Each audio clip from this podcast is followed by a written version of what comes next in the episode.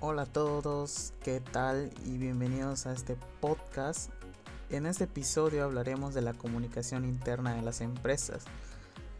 Eh, algo rápido para mencionar es que estos episodios me gustan muchísimo ya que es algo como más personal donde puedes hablar de un tema y cambiar a otras y tanta formalidad.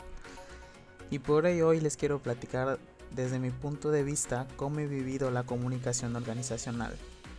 Partiendo de que llevo trabajando desde los 17 años, actualmente tengo 25, sí ya sé, ando un poco viejo ya. He pasado por muchas empresas, cada una tiene su manera de llevar su organización y está estructurado de manera diferente. Eh, lo que podemos destacar es la manera de comunicar internamente. Por ejemplo, eh, yo trabajé dos años en Grupo Crio, para quien no lo conozca, se dedica a la producción de huevo y pollo vivo, para ser sincero, el ambiente laboral es muy bueno. La paga, pues bueno, mejor ni les cuento.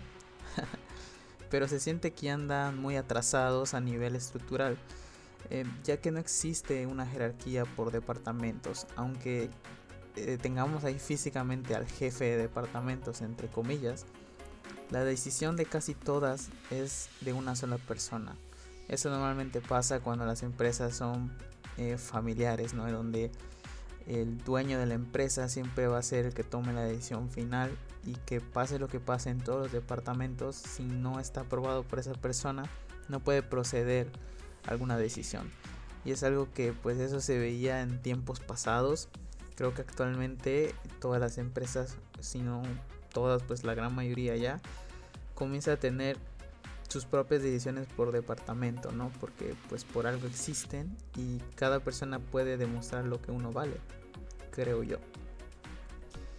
Em, bueno, pues qué más le puedo contar. Ahora trabajo en Keken, eh, sí, una de las empresas más grandes a nivel nacional e internacional. Em, y lo mejor de todo que es 100% yucateca. Y la comunicación interna ahí es increíble. Te sientes parte de la empresa y no importa la jerarquía o el nivel que tengas. Al final te sientes escuchado y te sientes parte de la empresa porque la estructura está bien establecida, que cada cosa tiene un proceso, obviamente como todo, ¿verdad?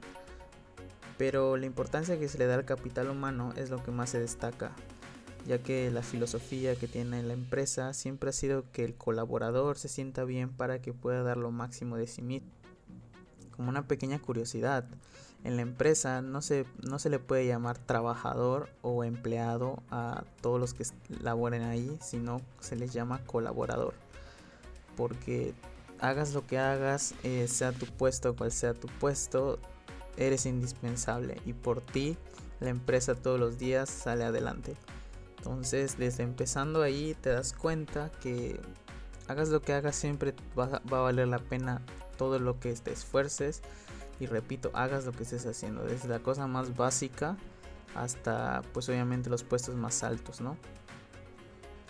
Y pues bueno, ¿qué más puedo contarles? Eh, la experiencia que he tenido es muy buena, me siento bastante contento con todo ello y actualmente con este proyecto que estamos haciendo en la maestría pues me ha dejado muy buenas enseñanzas y agradezco a todos los que escuchen este podcast.